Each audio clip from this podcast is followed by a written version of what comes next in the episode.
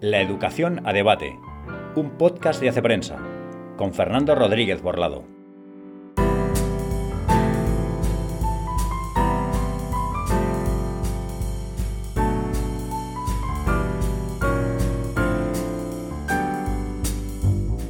Muy buenas tardes y bienvenidos a este décimo capítulo de La Educación a Debate. Diez capítulos ya. Hemos llegado a este número redondo y para mí es un placer y un honor tenerte aquí una semana más conmigo.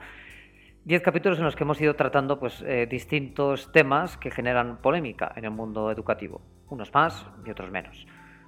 La de hoy es la segunda y la última parte sobre un asunto capital al que ya dedicamos el, capítulo anterior, ¿no? que es eh, los profesores. Los profesores. Un, sistema educativo vale, creo yo, lo que valen sus profesores, aunque eh, obviamente intervengan otros factores también. Y en concreto nos estamos preguntando pues, cómo se pueden fabricar buenos profesores, qué se puede hacer en cada etapa de esta, de esta cadena de montaje del buen profesor, si se me permite esta metáfora tan, tan mecanicista. Y es que evidentemente eh, ser un buen profe pues, implica poseer algunas cualidades eh, personales, ¿no? que son difícilmente eh, fabricables a escala. Y también es cierto, como se suele decir, que esta es una profesión bastante vocacional.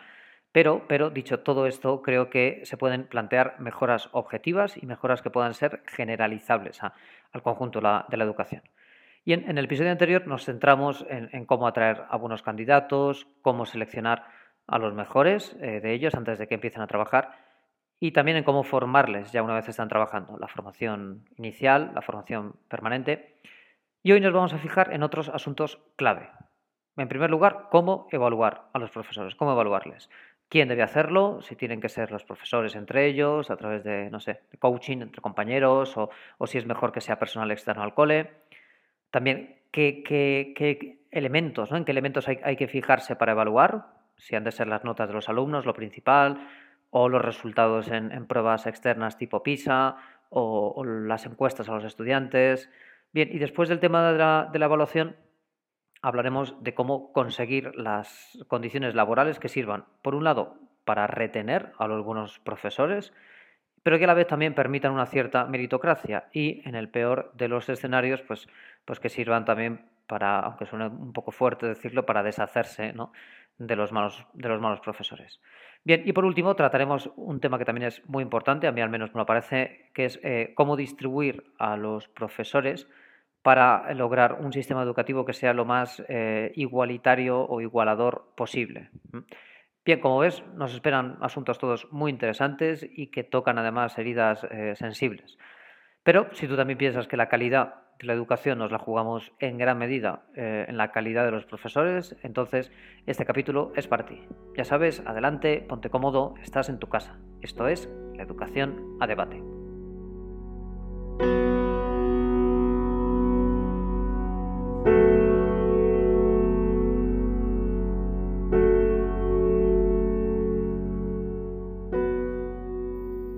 Llegamos a un momento clave, un punto clave del proceso de formación eh, de un profesor, que es la evaluación.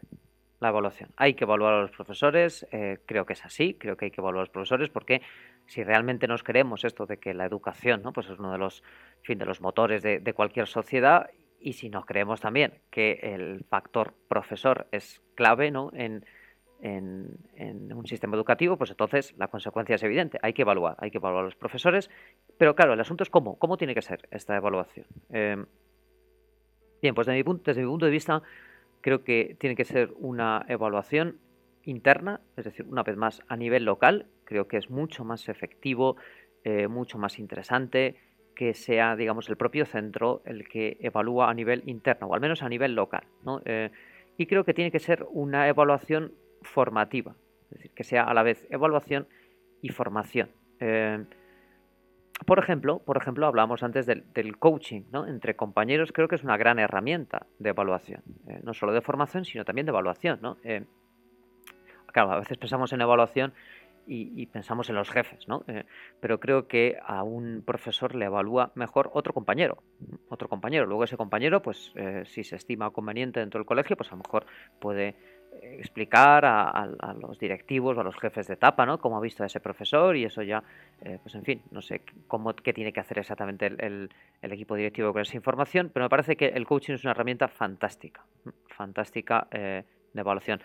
A veces puede venir bien que venga alguien desde fuera, ¿no? Eh, porque creo que también esa mirada desde fuera pues, puede aportar cosas que, que, no ve el que mira desde dentro, ¿no? Pero, pero claro, creo que tendría que ser alguien pues primero que haya dado clase a estudiantes de esas edades, ¿no? Y no una especie de experto en pedagogía, pero que luego nunca ha estado, digamos, en, la materialidad del aula, ¿no?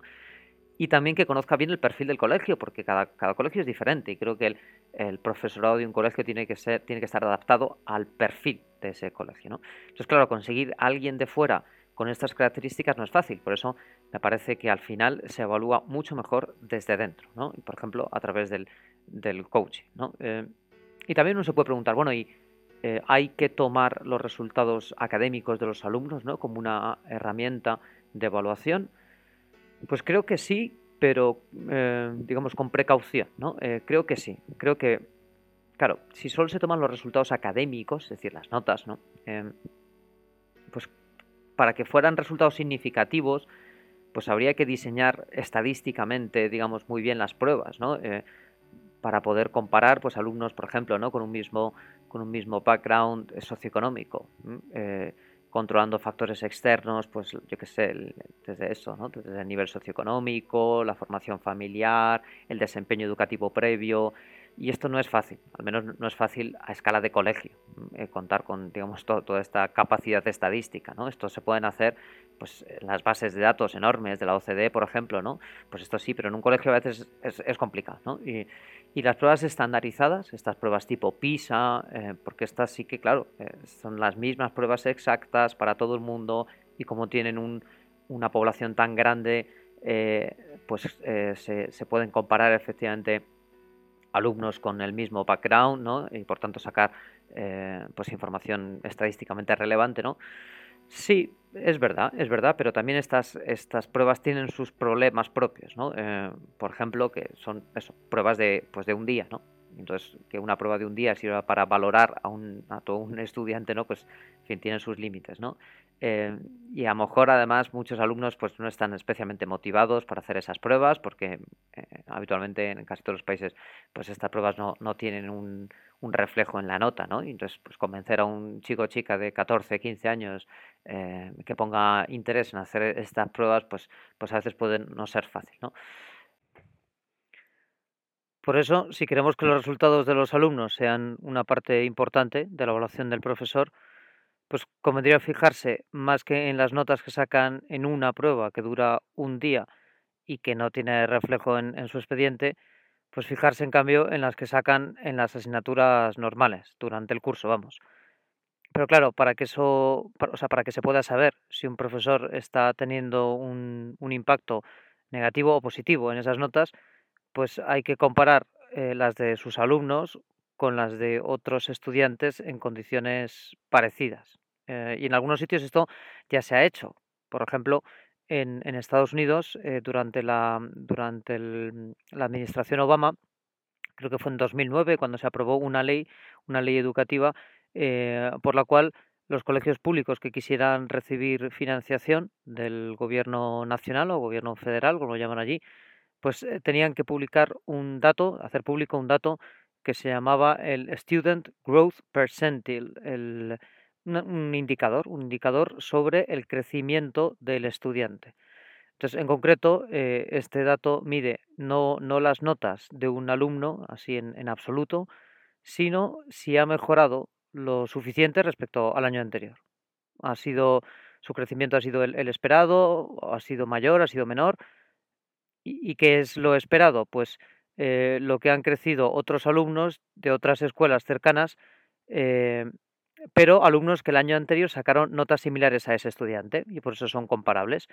Entonces, de esta manera pues, se puede conocer más o menos eh, el desempeño del profesor. Entonces, este índice, el SGP, por sus siglas inglesas, es, es una, una de las fórmulas para calcular esto. Existen otras que, que además, claro, tratan de, controlar otros posibles factores que intervienen ahí, como por ejemplo pues el nivel sociocultural de la familia del estudiante o el del colegio, eh, porque en fin, se, sabe que los dos pueden influir e influyen de hecho en las notas finales de los, de los estudiantes.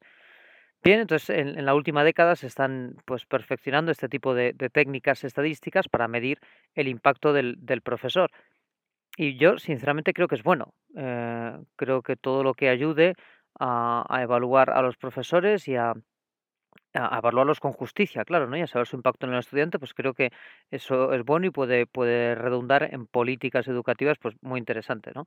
Em, Claro, si se quisiera que los resultados de estas, de estas evaluaciones, las evaluaciones de este tipo, eh, repercutan en el salario, pues es que es necesario contar con, con indicadores pues lo más objetivos posible, ¿no? Eh, y además estoy pensando que también este tipo de, de, de, mediciones, si se hacen públicas, ¿no? Pues también podrían ayudar a los padres a saber si, si un colegio, si una escuela, independientemente de la zona en la que esté y del nivel del que parta, está funcionando o no.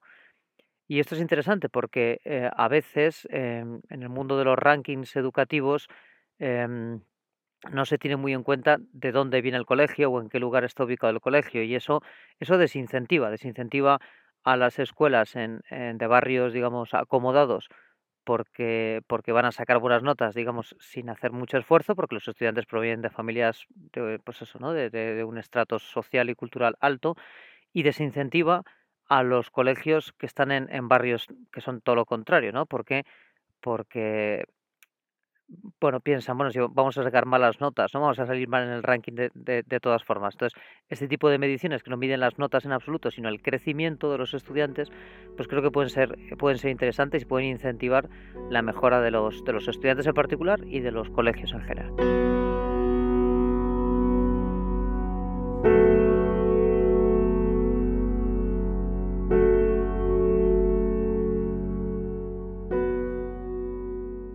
Bien, de todas formas, em, no es fácil que las estadísticas puedan llegar a tener en cuenta y a controlar todos los factores que, intervienen en, los resultados académicos de los alumnos. Así que evaluar a los profes fundamentalmente fijándose en este tipo de, indicadores o de medidores, pues puede no ser eh, justo del todo. Bien, por eso, por eso, más que fijarse en las notas, que en fin, hay que verlas. ¿eh? Yo soy partidario de, contar con datos objetivos, pero creo que además de esto eh, es muy útil escuchar las opiniones de los alumnos sobre los profesores. Eh, preguntarles, pero preguntarles em, con que puedan responder de forma abierta, ¿no? Preguntas estas de, respuesta abierta, ¿no? Claro, a la vez hay que conocer los límites de, de, este tipo de evaluaciones, ¿no? Porque algunos profesores pueden pensar, eh, bueno, pues es que eh, a veces los estudiantes pues, no entienden que, el rigor ¿no? o, la exigencia que yo estoy planteando en mi asignatura pues les viene bien a ellos y entonces me van a evaluar mal porque piensan que, soy un ogro y qué tal. ¿no? Entonces esto me parece que es verdad, hay que contar con los límites ¿no? de este tipo de, preguntas, pero son interesantes, son interesantes. En el colegio donde yo trabajo, eh, cada año al final de curso se pide a los alumnos que evalúen a los profesores. Hay preguntas eh, de respuesta cerrada, pero hay otras de respuesta abierta donde pueden escribir sus comentarios, sus observaciones.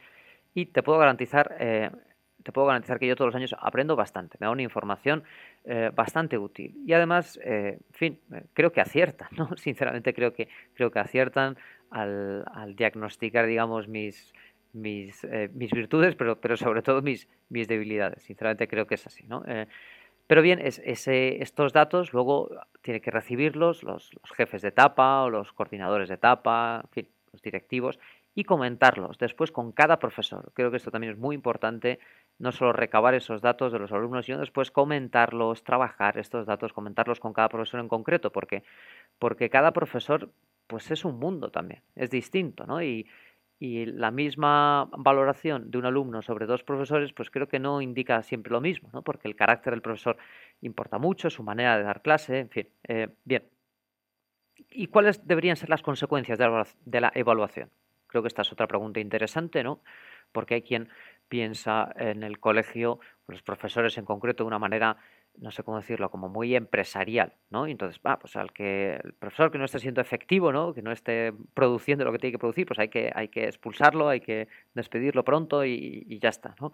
Em, bueno, y me parece que la comparación tiene, tiene, tiene sus límites, ¿no? Porque el trabajo de profesor eh, no es un trabajo cualquiera, no es un trabajo cualquiera. Y creo que en la evaluación, pues hay que tratar de distinguir entre lo que son falta de, aptitudes, ¿no? Con P, de capacidades, de destrezas, o de actitudes también, de fondo, que a veces pasa, ¿no? Hay que saber distinguir esto de eh, un problema que es frecuente entre los profesores, que es eh, el, agotamiento, ¿no? ahora se ha puesto de moda el término inglés, el burnout, ¿no? El burnout, el, el quemarse. Em, esto pasa en muchos trabajos, evidentemente, y no voy a, aquí por corporativismo, no voy a decir que el, del profesor sea el, el, que más, eh, digamos, conduce a este tipo de, queme, ¿no? Pero bueno, pero en, el trabajo de profesores es bastante frecuente, ¿no? Y, y no es solo un cansancio físico, ni siquiera creo que sea un cansancio solo psicológico. A veces es, es como más profundo, ¿no? Es un cierto hastío eh, espiritual, casi diría, ¿no? Entre otras cosas porque el profesor es evaluado y se evalúa a sí mismo cada día, en cada hora, ¿no? Eh, y esto es, eh, en fin, eh, supone una presión importante, ¿no? En cada clase estás eh, delante de 25, 20, 30 alumnos que te están evaluando, eres tú el, digamos, el protagonista de la función. cada clase es, un momento de, pues, en fin, de, evaluación y de autoevaluación, ¿no? y esto, pues, genera estrés, lógicamente, ¿no? genera estrés, ¿no? no, es, no es extraño, creo yo, ¿no? Que, que el, el sector, ¿no? De los profesores sea un sector donde hay pues tanta baja por depresión, por estrés, por cierta ansiedad, ¿no? Em, bien, creo que, creo que esto hay que tenerlo en cuenta en la evaluación, ¿no? Pero dicho esto, eh, hay que evaluar a los profesores, creo que sí, eh, pero cada colegio creo que tendría aquí, tendría aquí su autonomía, ¿no? Creo que ya lo he dicho antes, ¿no? Eh, la evaluación buena creo que tiene que ser a nivel local, ¿no? y al que, al que dé malos resultados en la evaluación, ¿no? Pues quizá ¿no? se le debe proponer o incluso obligar ¿no? a un periodo de, formación y de seguimiento especial. ¿no? Por ejemplo, en, Australia, en Singapur también eh, existe ¿no? para los profesores que en las evaluaciones pues digamos salen mal parados, ¿no? Eh, se, les, eh, se les diseña un plan de desarrollo personalizado. Personalizado. y creo que es, sinceramente es, es muy buena medida. ¿no? y si ni con ese plan personalizado se consigue mejorar, pues a lo mejor hay que, hay que parar ¿no? el desarrollo profesional de ese, de ese profesor hasta que, hasta que consiga pues, ¿no? Eh, armarse de esas actitudes, de esas aptitudes. ¿no? Eh, esto, por ejemplo, ocurre ¿no? en, en, Bélgica o en Inglaterra, los profesores que reciben una mala evaluación, pues automáticamente ¿no? su desarrollo profesional se interrumpe, se separa, ¿no? para que adquieran esas, esas características ¿no? antes de seguir progresando en esa carrera profesional. Y, eh, ¿por qué no? También eh, en el salario, ¿no? Eh, creo que podría tener reflejo, ¿no? El resultado de la, de la, evaluación. ¿Por qué no? Yo creo que, que a veces, ¿no? En, el ámbito de los profesores, el, el, salario está muy ligado a la antigüedad simplemente y creo que eso no incentiva, ¿no? No incentiva, pues, en fin, que, que, el profesor se, se, se autoexija a sí mismo, ¿no? Y por último, una medida, ¿no? Eh, que sería pues, la última a tener en cuenta, pero que creo que tiene que estar encima de la mesa, que es, que es la del despido. Que es la del despido, ¿no? Y en este sentido, eh, pues creo que hay un problema estructural en el, en el cuerpo de profesores públicos, que es que es difícil, muy difícil despedir a un profesor, ¿no? Eh, no es, por supuesto, el único problema del, del, digamos, del sector público. Hay problemas eh, que no tienen que ver, o sea, que son externos, por decirlo así, ¿no? Como que el perfil socioeconómico de los alumnos de la, de la enseñanza pública, pues en general es más complicado, ¿no? Que el de los colegios privados y algo también más complicado que el de los concertados. Pero también es cierto que eh, el hecho de que sea tan difícil ¿no? despedir a un profesor eh, del, del, cuerpo de, de profesores de la, de la, enseñanza pública, pues esto desincentiva. ¿no? Y creo que sinceramente si queremos mejorar la calidad de, nuestro profesorado, aparte de todas las medidas que hemos dicho antes de selección, de la formación permanente, de la formación inicial, del MIR para los profesores, etcétera, etcétera, etcétera, creo que también esta otra medida tiene que estar encima de la mesa.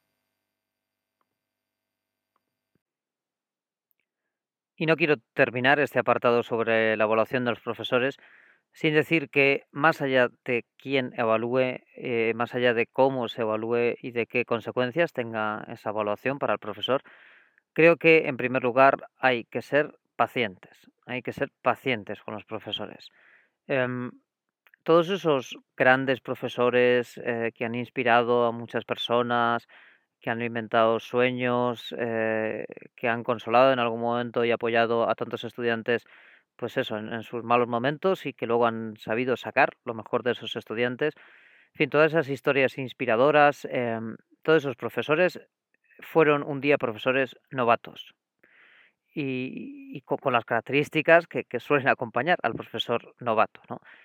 Y si entonces se los hubiera evaluado con, con excesiva objetividad, vamos a decir entre comillas, siguiendo criterios puramente matemáticos, estadísticos, pues a lo mejor no habrían pasado el corte y no se habrían convertido en lo que fueron después. Por eso paciencia. Paciencia porque ser profesor, y aquí hablo también por mi propia experiencia, no es fácil. Y sé que, en fin, cada, cada, cada trabajador podría decir que su trabajo tampoco es fácil, pero, pero es verdad que creo que el trabajo de profesor tiene algo que lo hace especialmente complicado porque al final cada clase, cada sesión delante de los alumnos, pues es es una especie de función teatral. Y, si me están escuchando profesores, pues esto, fin, eh, lo sabe, ¿no? Por muchos años que, uno lleve dando clase, cada, cada clase al final es una especie de función teatral, ¿no? Pero claro, una función con un ingrediente añadido que lo hace más complicado, y es que el público no siempre tiene la disposición de atender en silencio. Muchas veces, dependiendo de las edades, ¿no? Y también del colegio, entiendo, pues más que, que no siempre tengan esa, disposición, esa disposición es que la tienen muy pocas veces, ¿no? Y por eso creo que, que conviene esperar y ser paciente para ver si el, el profesor pues es capaz de, de, hacerse poco a poco con la disciplina del aula, que al principio cuesta, eh, al principio cuesta, creo que a todos, ¿no? Y puestos a fijarse en algo, si hay que fijarse al principio, ¿no? Para buscar indicios de si va a ser un buen profesor o no, pues creo que es mucho más eh, sensato, por ejemplo, comprobar si, pues si tiene capacidad, por ejemplo, para comprender a sus estudiantes, capacidad para acercarse a, todos y, lógicamente, especialmente pues, a los que van peor. También, eh, si se expresa con claridad, esto hablábamos en, eh, en un capítulo anterior, creo que es que es básico ¿no? Eh, que el profesor se exprese bien. Es verdad que esto también se, mejora con el tiempo, pero, pero creo que hay una laguna importante en los planes de formación de profesores eh, relacionados con esta, esta capacidad. Y quizá lo más importante, creo que hay que fijarse en si el profesor eh, tiene capacidad para reírse de sí mismo. Esto puede parecer una tontería, una frase, un brindis al sol, pero creo que no lo es. Y creo que para un profesor esta, esta cualidad es especialmente importante. En fin, por supuesto, eh, debe de controlar la materia, esto se da, se da por hecho.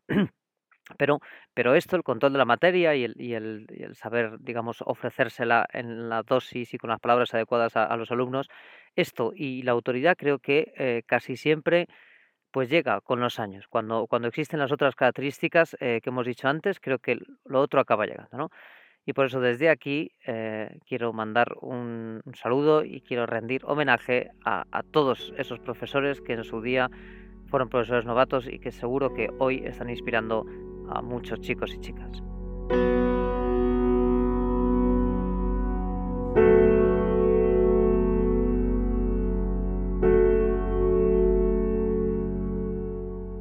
Bien, y llegamos a este último paso, a esta última etapa en la cadena de fabricación de buenos profesores, que es, eh, una vez ya los hemos seleccionado, una vez eh, los hemos formado, una vez los estamos evaluando, cómo fortalecer su papel, cómo empoderarlos, ¿no? Para que, para que quieran seguir siendo profesores, ¿no? Y luego también cómo distribuirlos para favorecer todo lo posible la equidad del sistema educativo.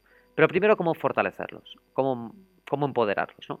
Bien, y se puede pensar en primer lugar en, en el salario y creo que creo que es, es, cierto, ¿no? O sea, eh, evidentemente la, profesión de, profesor pues es muy vocacional, lo hemos dicho antes, esto mm, no solo es un tópico, me parece que es, que es cierto, pero eso no quita que, hombre, el, salario, ¿no? El, si se subiera el salario, pues, pues probablemente, eh, aparte de que se atraería a mejores expedientes, pues creo que también, también ayudaría a, fin, a, que los buenos profesores quisieran seguir siendo profesores y no dedicarse a otros sectores. ¿no?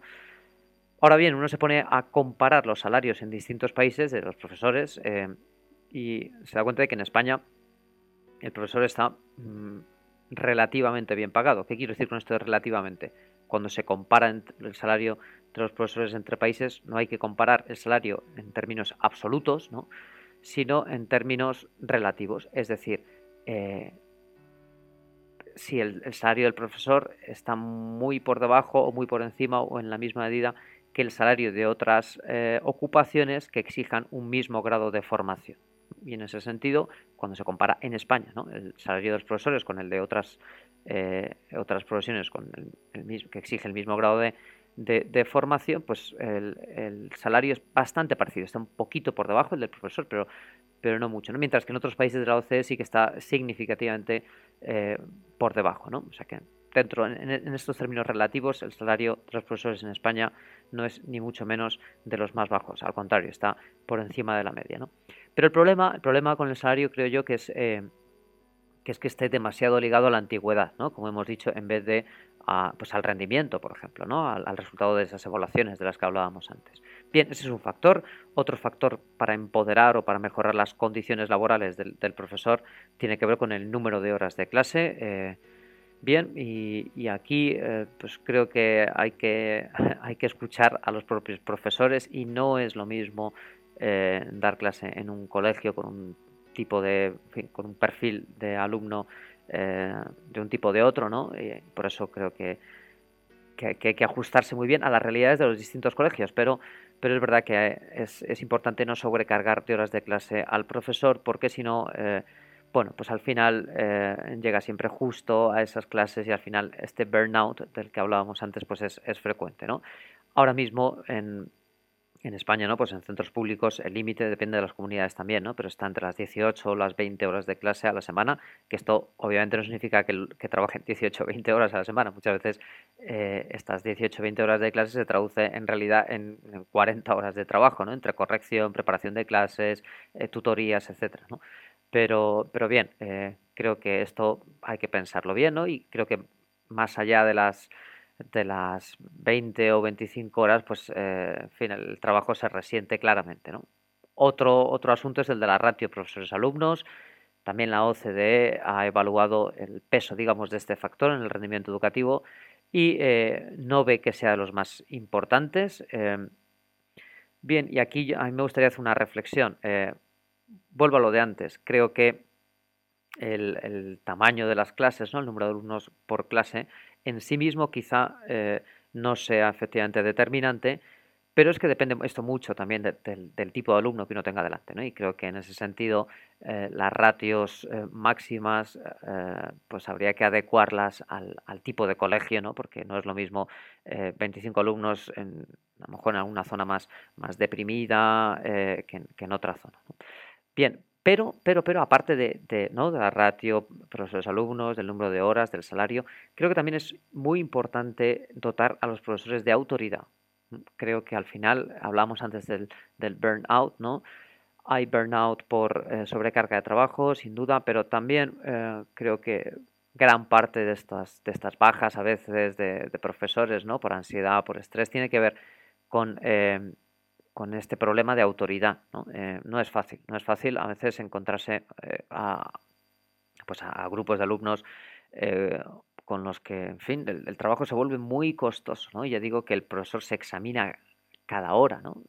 le examina y se examina y, a veces pues si, si, por lo que sea, ¿no? Bien por características del propio profesor, bien por características del centro en general, ¿no? Pues no se consigue dotar al profesor de autoridad pues esto va erosionándole muy rápidamente. Y por eso eh, creo que si se hace una ley ¿no? para, para mejorar la carrera profesional, este sería un asunto que hay que tener en cuenta, ¿no? porque, porque si no ah, puede que todo lo demás eh, sea poco eficaz. ¿no?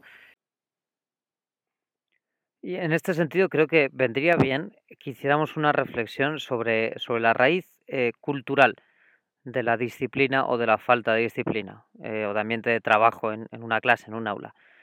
Y en concreto, creo que nos vendría bien que nos fijáramos en países de cultura oriental, que en las últimas ediciones de, de PISA pues han copado las primeros, los primeros puestos, salen los primeros en el ranking.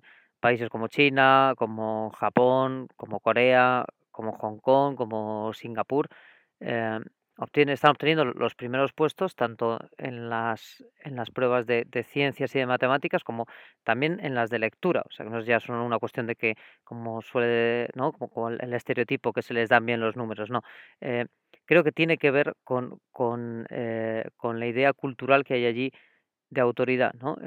claro, y además es interesante que están, están sacando estos, estos resultados, estos buenos resultados, con un tamaño medio de las clases, eh, un número de alumnos por clase que es bastante superior al que hay en la mayor parte de los países de, Occidente, o en todos prácticamente los países de Occidente, ¿no? Claro, muchos analistas, cuando se preguntan el, por qué pasa esto, pues coinciden en que parte, eh, una gran parte de la, de la, explicación tiene que ver con, em, bueno, pues que se mantiene la disciplina, que a pesar de ser clases que podemos decir super, superpobladas, ¿no? Se mantiene la disciplina y esto es posible pues por esta cultura de respeto, digamos, hacia los mayores o hacia la autoridad en general que es propia del mundo oriental, ¿no? Eh, ya digo, no es el único factor y además también hay aspectos, eh, digamos, negativos o no, eh, hay, hay, una cara B a veces de esta disciplina o de este ambiente más, pues quizá también más, más, tenso, ¿no? muchos alumnos en, en países como los que hemos, de los que hemos hablado antes, ¿no? Pues Em, sufre una sobrecarga de trabajo y algunos pues llegan a experimentar pues una cierta angustia ¿no? Eh, en, un, en un mayor, una mayor proporción que, que, en países occidentales. ¿no? Creo que hay también un exceso de, competitividad a veces que, que, lleva a muchos estudiantes, pues, por ejemplo, a alargar sus jornadas lectivas, más que alargarla, a doblarlas. Tienen la jornada lectiva normal en, en la escuela y después prácticamente otra jornada lectiva más en academias privadas. ¿no? Em, Bien, pero con todo esto creo que sí que hay algo que deberíamos aprender de esta, de esta cultura oriental, ¿no? En lo que se refiere a la educación. Porque la pedagogía progresista, que es la que se ha instaurado en muchos países, en muchos países de Occidente, que valora mucho la espontaneidad y la creatividad, pues, eh, en fin, eh, creo que en este aspecto de, de conseguir crear un clima de un clima pues de trabajo, un clima de respeto también, Em, en fin, creo, creo que tenemos que repensar un poquito eh, qué hacer con nuestra pedagogía progresista en este campo en concreto. Y estoy convencido de que, de que muchos profesores eh, están de acuerdo conmigo en que un clima más sosegado, eh, una mayor conciencia de, de, autoridad entre los alumnos, pues reforzaría de hecho sus condiciones laborales y les permitiría trabajar mejor.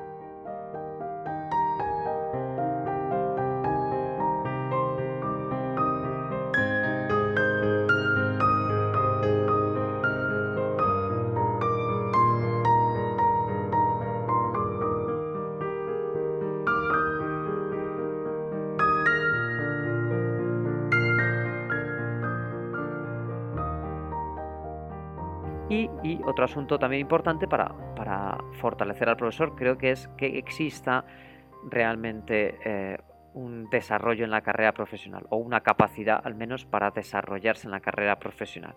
Y concreto, creo que hay un problema claro entre, entre el profesorado que es la sensación de que, en fin, de que uno eh, se va a dedicar 25 o 30 años exactamente a lo mismo, exactamente a lo mismo. Creo que el, este no sé cómo decirlo, esta homogeneidad, esta, sí, eh, esta falta de, pues eso, de, desarrollo profesional también acaba cansando mucho, acaba cansando mucho. Entonces, em, creo que aquí se podría pensar en eh, formas de que el profesor combinara unas horas de clase, dedicación a, pues eso, a la clase normal, por decirlo así, con, eh, dedicado, con, con, otro tipo de cargos, ¿no? Con otro tipo de cargos. Por ejemplo, ¿no? Pues creo que eh, podría haber uno o varios coordinadores de metodologías en cada centro, ¿no? O em, también encargados de la orientación educativa en el centro.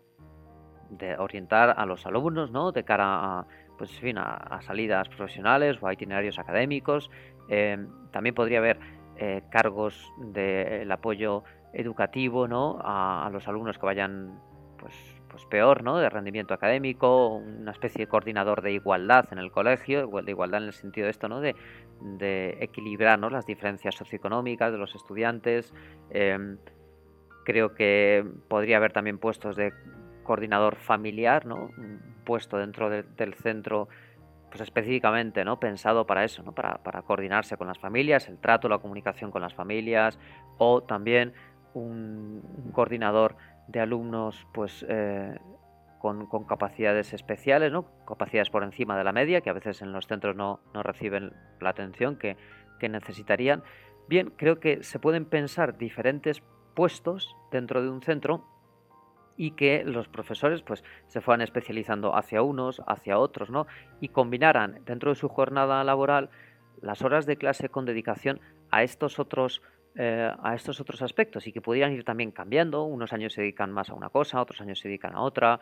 Eh, creo que esto añadiría, no sé cómo decirlo, ¿no? Algo de, de, de heterogeneidad positiva ¿no? a la labor del docente, que si no es fácil que pues como que ¿no? se repita y se convierta en una rutina que nunca cambia, que nunca cambia y eso acaba desgastando mucho. ¿no? Creo que sería una medida muy práctica pensar en eso, un catálogo de, puestos dentro del centro y facilitar, facilitar que, los profesores se puedan especializar, formándose, evidentemente, pero que se puedan especializar y, desarrollar también estas otras labores.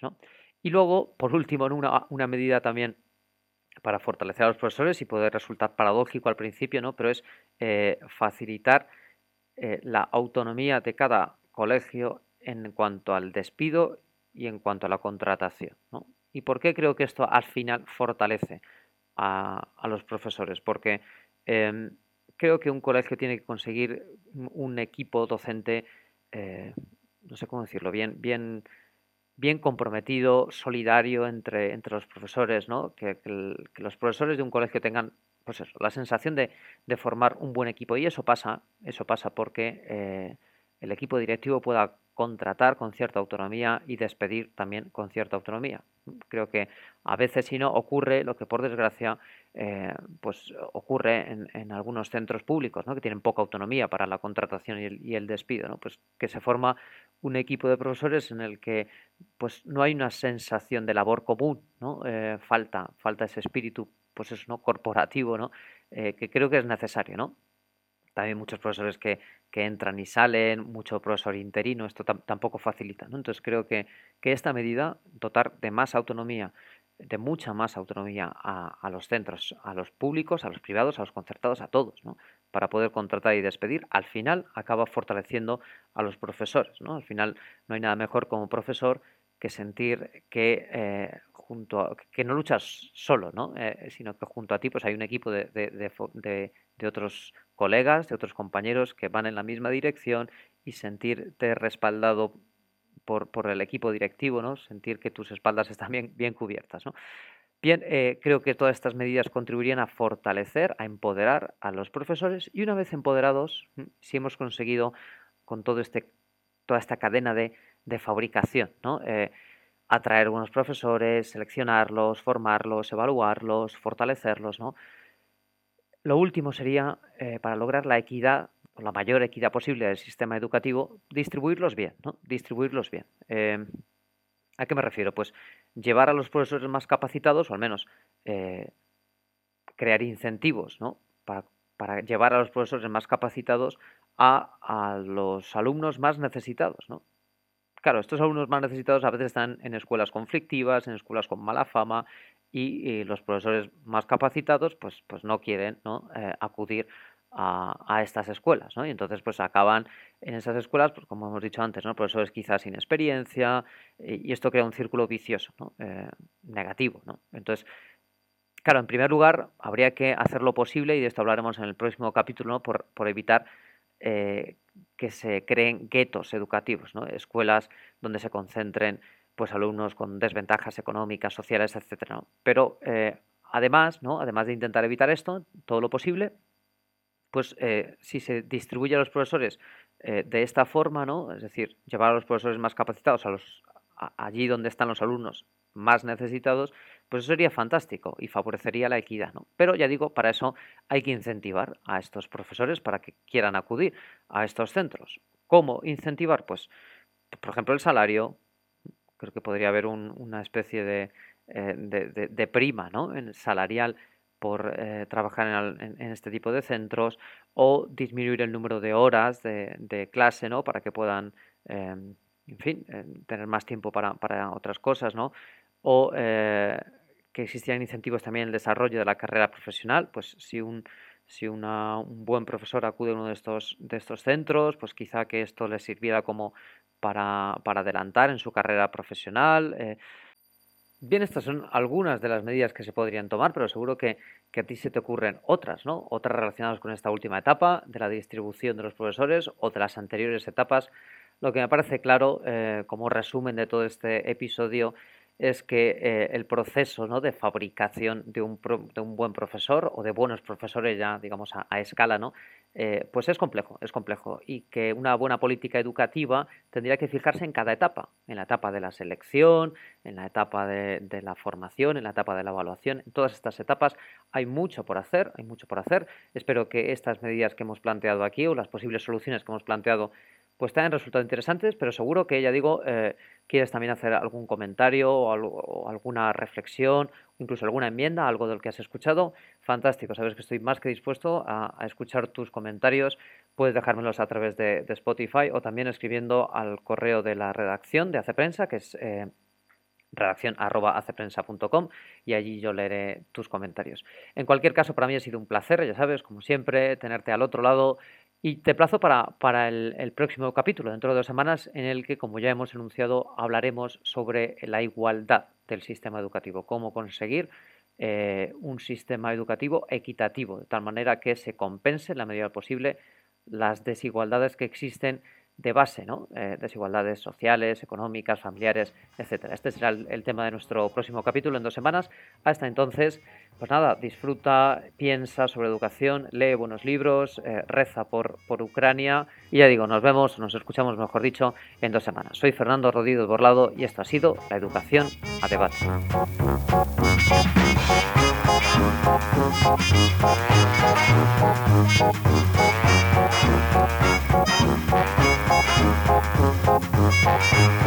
Thank you.